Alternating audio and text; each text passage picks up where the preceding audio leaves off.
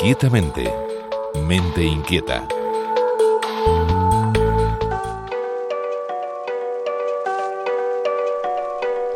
Elaboramos nuestra experiencia de la realidad con un conjunto de procesos neurocognitivos que en ocasiones no parecen coherentes. La realidad que percibimos incluye no solo imágenes, incluye sensaciones, incluye emociones, recuerdos que con una exquisita meticulosidad de algún modo se han integrado todos ellos conformando una única cosa, ¿no? una única experiencia. Pero en ocasiones la experiencia consciente del mundo aparece acompañada de una peculiar sensación, la de ya haber visto eso que estamos viendo.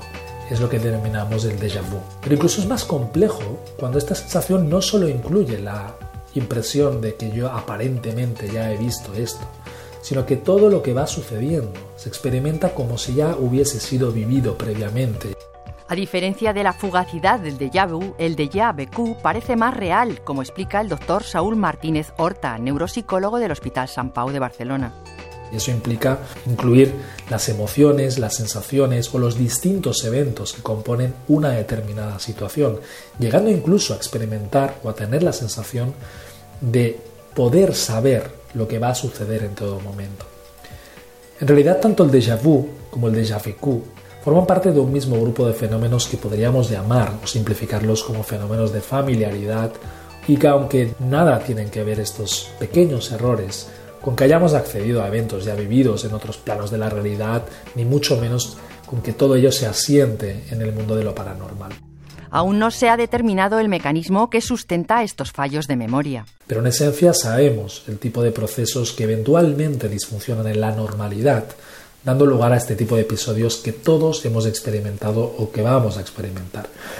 Por un lado, los procesos dedicados a la integración heteromodal de toda la información que en un determinado instante elabora nuestro cerebro, estos procesos de integración no solo integran en esa escena o evento las sensaciones o las emociones que la acompañan, sino que hacen otra cosa muy particular, y es que dotan a ese instante de un sentido temporal, de un lugar en el tiempo.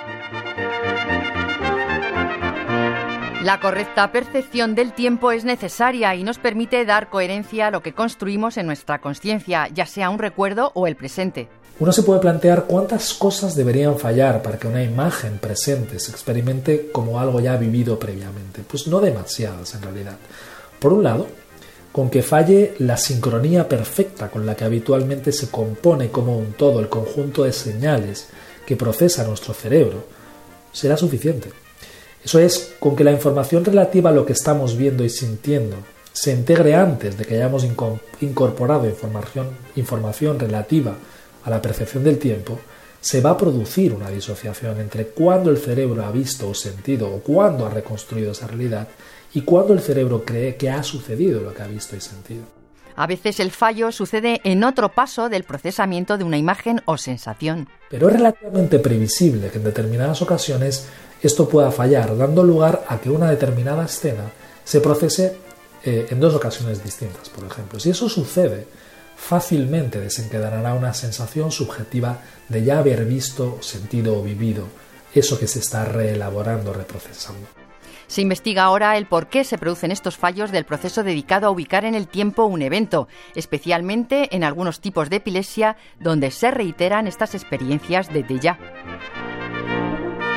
inquietamente arroba rtve.es. Esther García Tierno, Radio 5.